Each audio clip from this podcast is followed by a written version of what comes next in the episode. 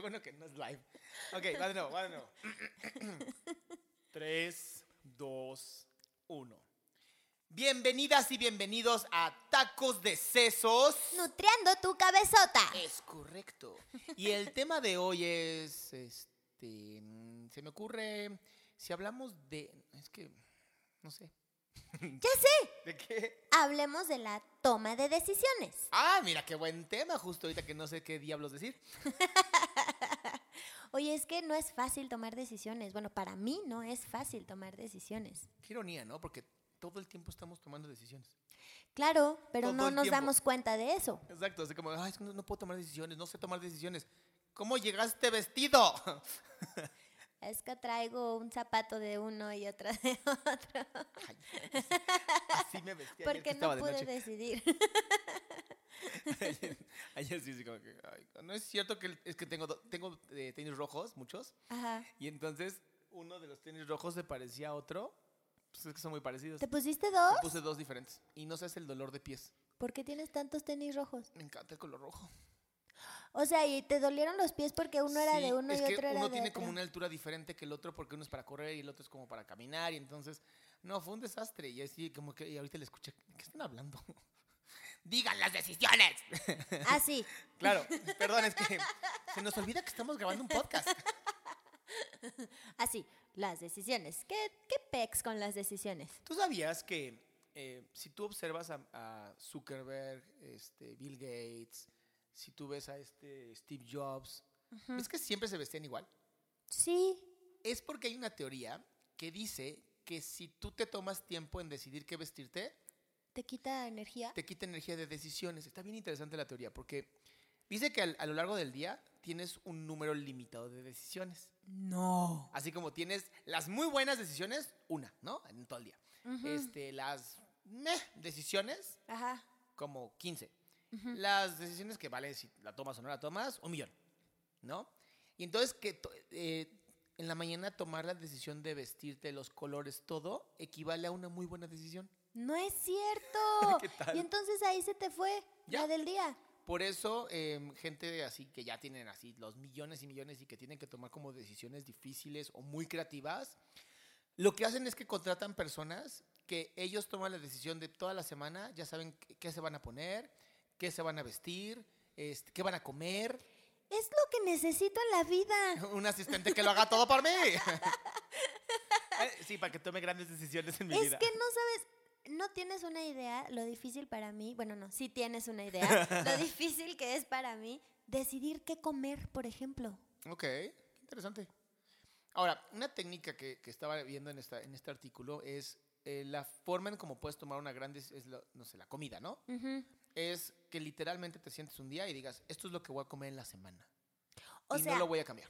si yo me si yo me dedico unos minutos a por ejemplo, pensar que ponerme también es una decisión difícil para mí, en general, ¿no? Las decisiones se me dificultan, pero si yo me doy el tiempo de cinco minutos decir, ok, ¿cómo me siento hoy?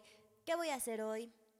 ¿Cómo está el clima? Creo que serían los, los tres factores que influyen en mi toma de decisión sobre qué ponerme Sí. cómo me siento hoy, qué voy a hacer hoy y cuál es el clima, si me tomo el tiempo, puedo elegirlo.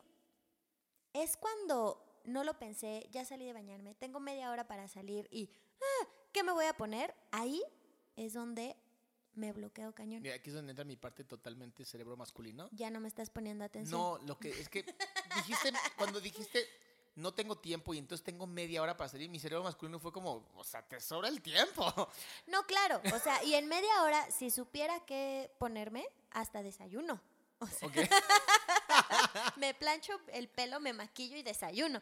Pero es cuando, cuando el tiempo se me está acabando, o sea, en ese momento de puedo tener una hora o puedo tener media hora, puedo tener 15 minutos, para mí es lo mismo, porque si no pensé antes de meterme a bañar, no decidí qué ponerme, después de salirme a bañar me cuesta muchísimo trabajo decidirlo. Es, es porque ya estás tomando muchas decisiones antes de tomar esas importantes. Ahora, ¿qué les recomiendo? ¿no? Que pueden hacer si tienes este problema también tú escucha. Es bien sencillo. Todos los domingos, que es cuando no tomas ninguna decisión porque estás crudísimo o, este, o de plano es el día donde pues, la flojera está padrísima, ese día, el domingo, decide todo lo que vas a hacer en la semana. Esto es lo que voy a desayunar el lunes, martes, miércoles, jueves, viernes, sábado y domingo que viene. Esto es lo que voy a comer, esto es lo que voy a cenar, esta es la ropa que me voy a poner. Ok. Y entonces sí, sí requiere mucha energía el domingo porque es ordenar tu closet, ya sabes, así. Esto, Claro, ir al y no cambies nada. Porque Ajá. mucha gente te dice, ¿y si llueve? Pues la sombrilla la ibas a tomar, sí o no. O sea, Claro. este, y si hace frío, pues la chamarra te la puedes poner. No creo que tengas 500 chamarras. Ay, ¿qué chamarra me pongo? O sea, Claro. no creo que eso pase. Sí, claro, y finalmente también vivimos en una ciudad, somos afortunados, quizá otros que nos escuchen no, de pronto si pensaron en ponerse una playerita y, y cae nieve, pues sí va a estar cañón, pero aquí no. Mira, y es bien chistoso porque, obviamente, si aquí mi esposa pudiera hablar, ¿no? Diría, yo uso los mismos jeans toda la semana. O sea, literal, a menos que sí se ensucien muy fuerte, que dios, híjole, ¿no?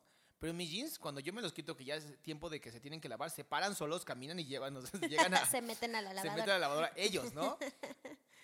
Pero no sabes a mí lo bien que me he hecho de esto es lo que me voy a poner esta semana, es estos jeans.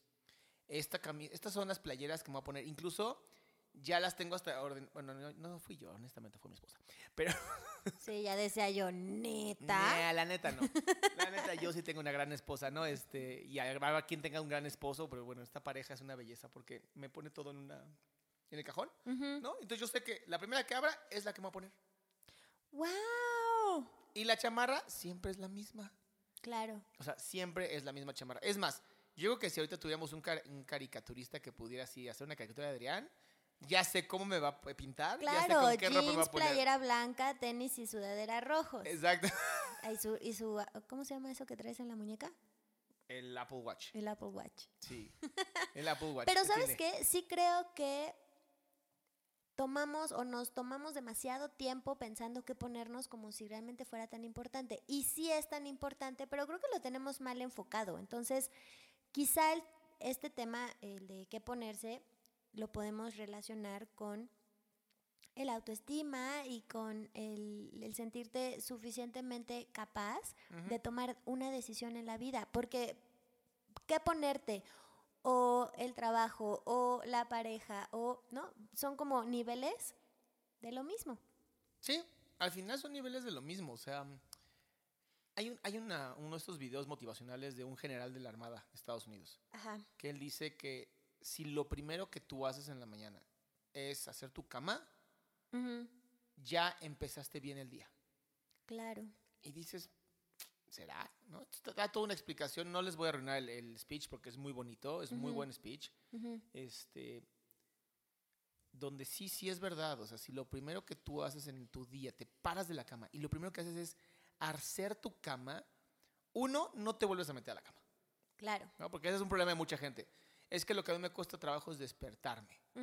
Y entonces, ¿qué hacen? No, ponen la alarma bien lejos de ellos. Entonces, se tienen que parar, quitan la alarma y regresan y se meten a la cama. Sí. Pero ¿qué pasa si está sonando la alarma, te paras y dices, no, primero la cama, la voy a armar? Y armas con toda la hueva del mundo, ¿no? Armas tu cama y vas y apagas tu alarma, te prometo no te vuelves a meter. Porque en tu cerebro es como, no, no, no, no, no. Claro. Ya la hiciste. no la vas a desarmar. Pero y entonces hacer tu cama, ¿qué, qué, qué te hace sentir o, cómo- o qué te da Ya que, cerraste que una ya tomaste decisiones? Y ya cerraste una gestalt. Claro. Ya tomaste la primera decisión más importante de tu día. Ujú, Cerrar la noche. ujú. ¿Qué le pasa a mucha gente? Por lo menos Lore y yo sí nos ha pasado con pacientes. No pueden dormir bien.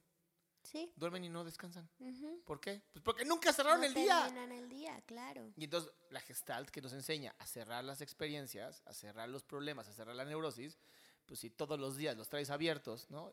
Y no es que es el mismo día abierto, no, se van acumulando y ese es el problema de la neurosis, que se acumula y se acumula y se acumula y llega un momento donde dices, es que me cuesta trabajo tomar decisiones. Pues sí, porque traes 500 decisiones atrás que están como esperando su turno en lo que tú lo cierras. Claro, por supuesto. Entonces, por ejemplo, yo tengo una paciente que le cuesta, o sea, que tiene como este, mm, esta dinámica con su pareja de a dónde quieres ir a comer. ok, Y entonces, a donde tú quieras. es un buen restaurante ese, Debería haber uno que se llame así. creo que ya existe. así como estoy en casa de mamá, que es un bar. Es- Sí, y entonces es un, ¿a dónde quieres comer? ¿Qué quieres comer? Lo que tú quieras, a donde tú quieras. ¿Qué película vemos? La que tú quieras. Sí. Conozco y personalmente he sido así. Muchas Wow. personas que tienen ese, ese rollo, ¿no? Y hay a unas a las que les cuesta, eh, a, a las que sí les parece un problema y hay otras a las que no. ¿Qué sería lo que se está evidenciando con ese, lo que tú quieras, cuando tú quieras, como tú quieras, a donde tú quieras? Pues, ay, clarísimo, ¿no? La falta de responsabilidad. Ahora, es real que pues, no tomar una decisión, pues es tomar una decisión. Exacto. Así como es imposible no comunicar, pues es imposible no tomar decisiones.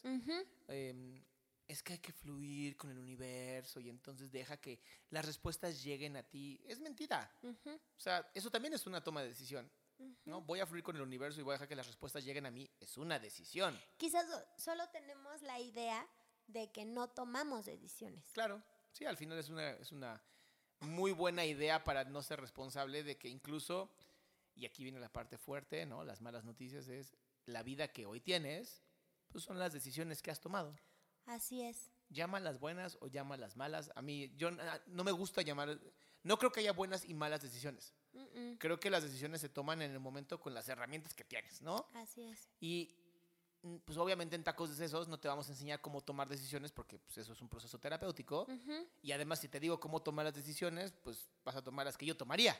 Claro, quizás entonces tendríamos que hablar más bien de que ¿por qué no podemos tomar o por qué no sabemos tomar una decisión? Pues porque no estamos en contacto y al pendiente de lo que sentimos o de lo que estamos necesitando, número uno, ¿no? Si yo no me doy cuenta de lo que necesito, pues cómo podría tomar la decisión de ir y satisfacer esa necesidad, ¿no? Entonces, quizás ese sería el primer punto. Si tú crees que te cuesta trabajo saber qué es lo que necesitas o qué es lo que estás sintiendo, pues como dice Adrián, eh, este podcast no te va a resolver esa duda. Tendrás que entrar a un proceso terapéutico para aprender a identificar tus necesidades. Ahora vamos a hablar de primero, ¿no? Porque luego, ¿qué es una necesidad?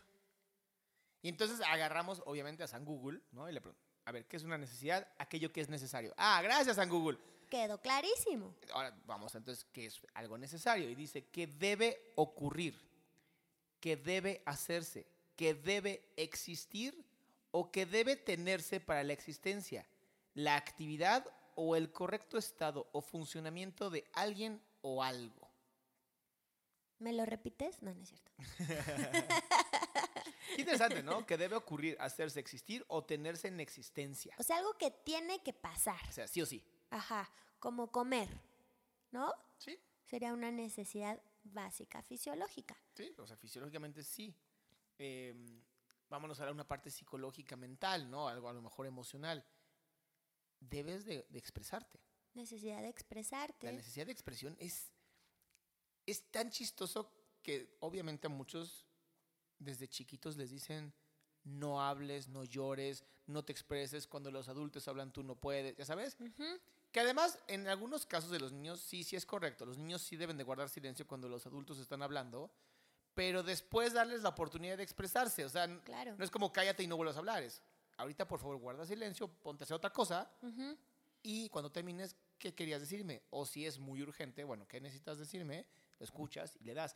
La capacidad de expresión que nosotros les damos a nuestros hijos o a los, a los chicos, este, los niños, las niñas, adolescentes, lo que quieras ver, evita algo que se llama adicción.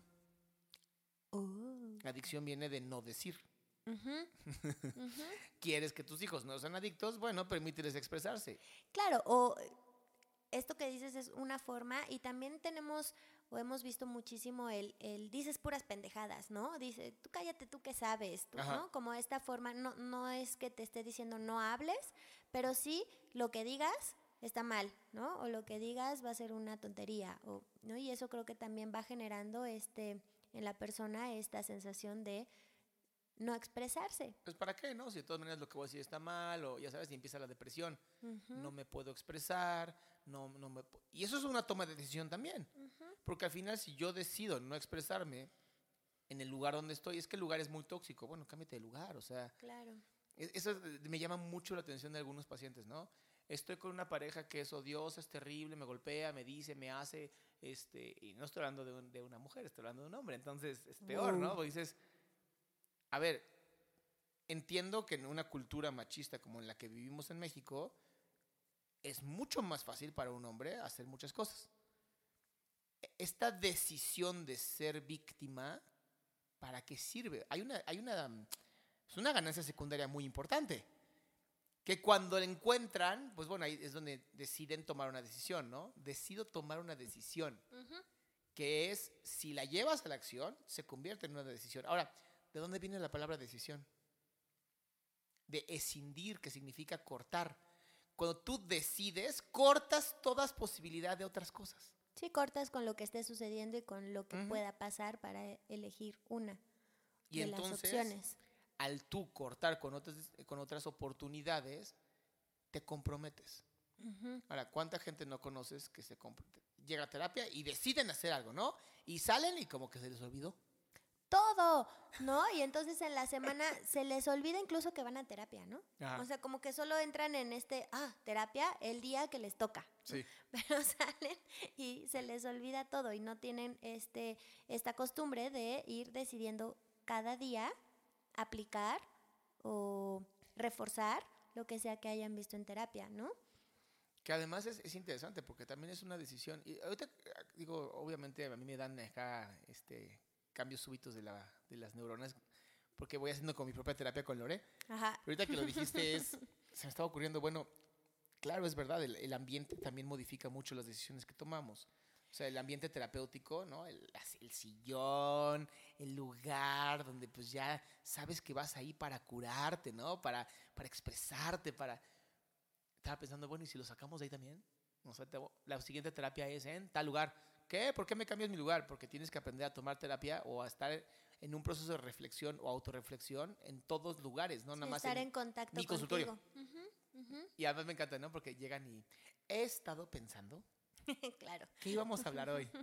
¿No? Como que tienen este monólogo hermoso los Ajá, pacientes. ajá. Sí, sí, ya lo estabas pensando desde el martes y es viernes, ¿por qué no, por qué no hiciste algo al respecto desde el martes? Claro. ¿No? ¿Por qué te esperaste que hasta el viernes? Quería pelotear contigo Exacto. la, la idea porque no sé si es correcta. Hazla y mejor aquí venme a decir, no, no funcionó. Claro. Regresándonos un poquito a esto que decías, eh, el, ex- el permitirnos expresar cuando somos niños va a generar este sentimiento o esta sensación de ser suficientemente valioso como para Ujú. expresar o como para validar lo que estoy sintiendo. Y creo que de ahí viene la el sentirnos capaces de tomar nuestras propias decisiones. Porque si de entrada se va coartando eh, como niños el derecho a expresarse, ¿para qué se expresa un niño? Pues para irse dando cuenta de lo que le sucede. ¿no? Ajá. Yo me acuerdo cuando yo era niña, mi mamá dice que lloraba. Y luego cuando empecé a hablar, Ah, bueno, si le pregunto a Hugo, dice que sigues llorando. O sea. sí, claro, sigo llorando, pero, pero ya no por esto que te voy a contar. Ah, ok. O sea, yo lloraba y mi mamá me decía o, o- o me arrullaba y me acompañaba a que me durmiera y se me quitaba. No. Cuando empecé a hablar, lloraba y decía que me dolía la panza. Mi mamá empezó a cachar que era un, un momento particular mío y entonces me decía, ¿por qué no te acuestas? Igual se te quita. Yo me dormía y se me quitaba.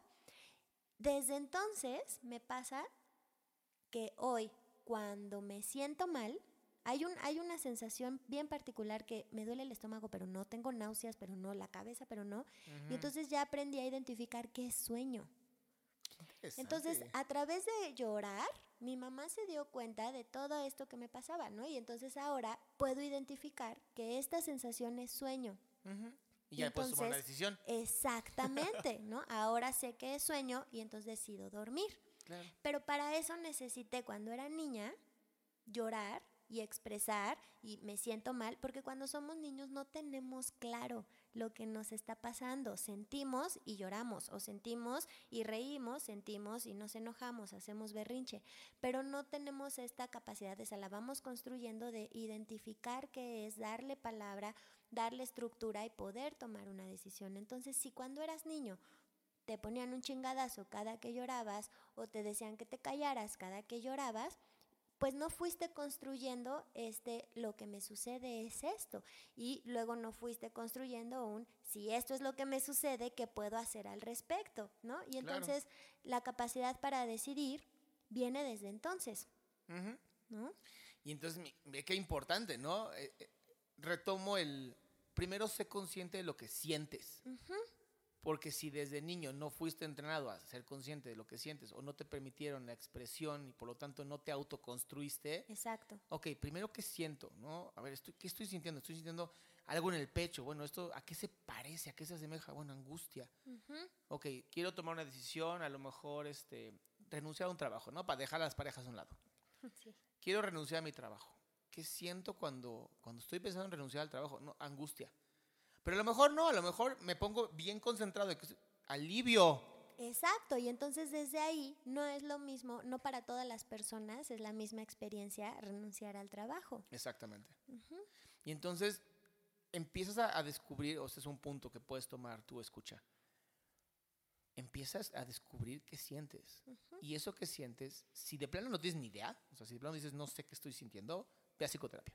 Claro, porque además a veces, no, no a veces, aprendemos que cómo debemos de sentirnos Ajá. respecto a lo que nos esté pasando, ¿no? Entonces, si me corren del trabajo, automáticamente paso a me tengo que sentir triste o me tengo que sentir con miedo o me tengo que sentir enojado. A lo mejor te sientes bien. ¿no? A lo mejor una parte de ti se siente sumamente aliviada. Exacto. Pero asumimos, o ah, yo he escuchado infinidad de veces el, ¿y cómo te sientes? Mm, a ver, deja pensar cómo me siento. Es buenísima idea. Déjame lo pienso. ¿Cómo vas a pensar cómo te sientes, no? Y tenemos esa costumbre de asumir, ¿no? Si te lamentan en la calle, ah, bueno. asumes que te tienes que enojar y la tienes que mentar de regreso. Sí, tienes que defenderte. Y a lo mejor no. A lo mejor ni siquiera te impacta, a lo mejor ni siquiera te importa, a lo mejor te da risa, a lo mejor dices, pobre alma, está tan desesperada, pero no nos fijamos físicamente qué estamos sintiendo ante las cosas que nos están sucediendo y ese sería el paso número uno para poder tomar una decisión. Exactamente. Paso número uno, aprende a sentir. Paso es. número dos, define qué estás sintiendo. Exacto, e- estructúralo, ¿no? Dale, dale, dale palabra o dale voz a lo que estás sintiendo. Esto, este hueco en la panza, ¿es hambre o es enojo?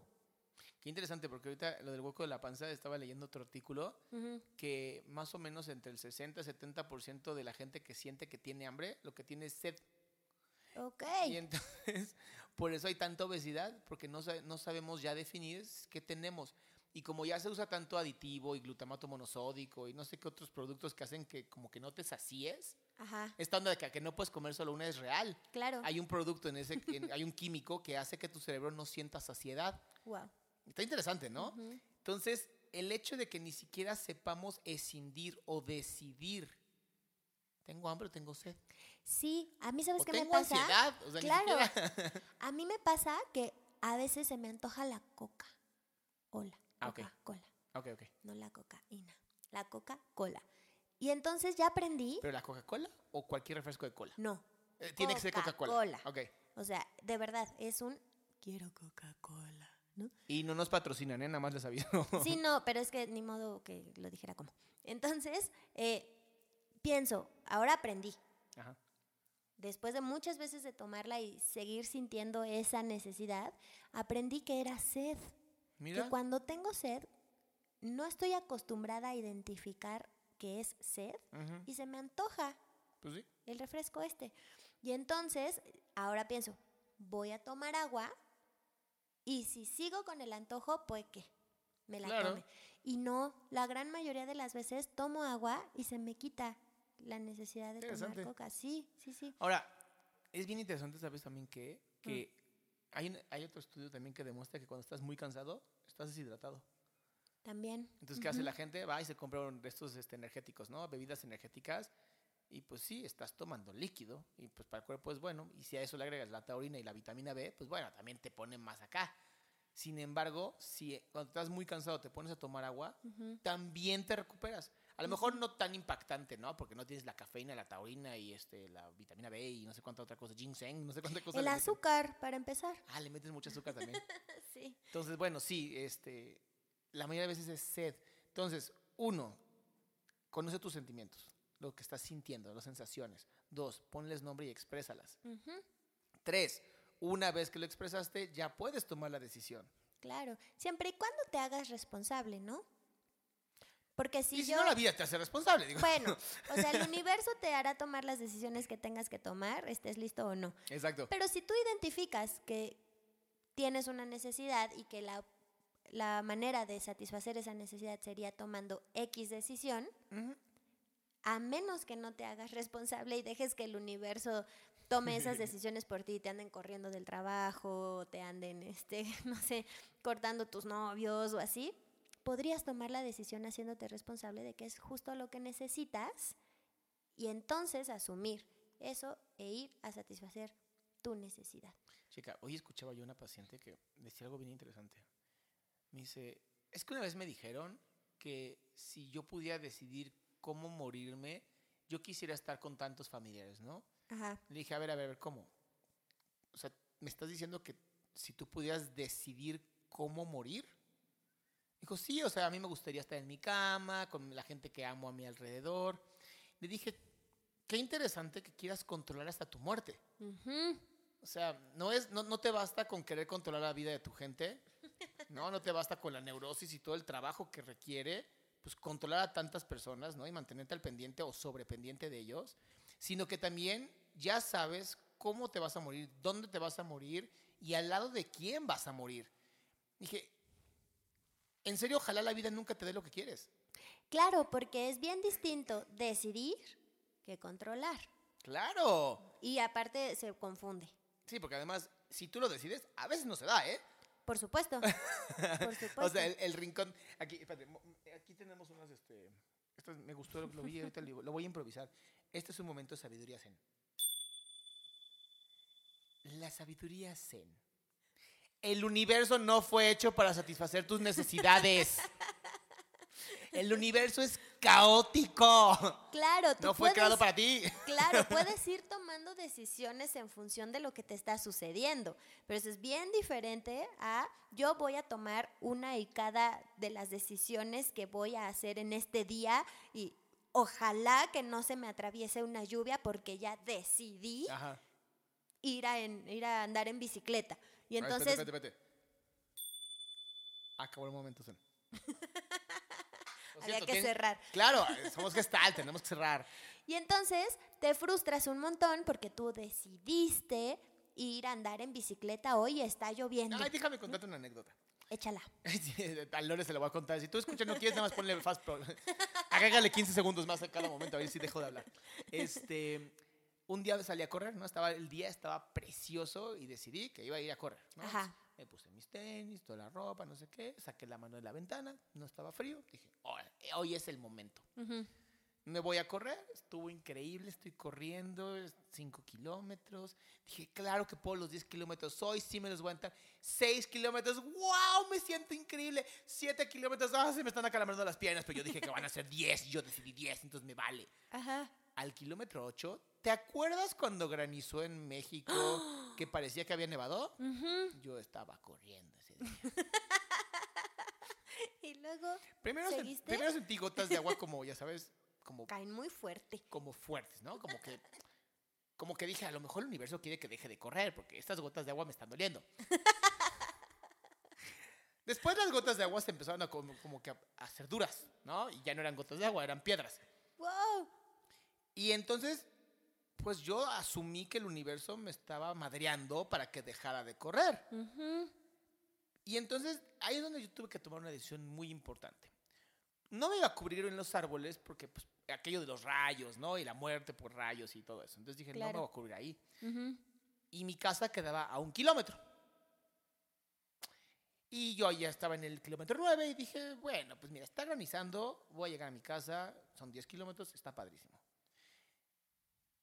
Chance fue el peor error que pude haber tomado. Sí, yo estaba pensando, ¿neta? Porque además empezaron a caer granizos como de tamaño de monedas. Llegué literal morado a mi casa. O sea, tenía, tenía como pequeños así, este, contunciones, ya sabes, chiponcitos en la cabeza, porque estuvo fuerte. O sea, sí fue una granizada durísima. Pero, Lore, en el Nike con el que corro de la aplicación, nunca corrí tan rápido como ese día. Rompí todos mis récords. Rompí el, kil- el- el kilómetro, creo que lo hice en tres minutos, o sea. Todos, o sea, hasta eso fue una buena decisión. O sea, sí me dolió, pero fue una buena decisión. Claro, pero entonces ahí tú estás diciendo algo bien padre porque simbólicamente, o sea, ¿qué pedo cuando tú tomaste una decisión? Ajá. El universo te está diciendo, o sea, sí, chido tu decisión, pero no, No va a ser fácil.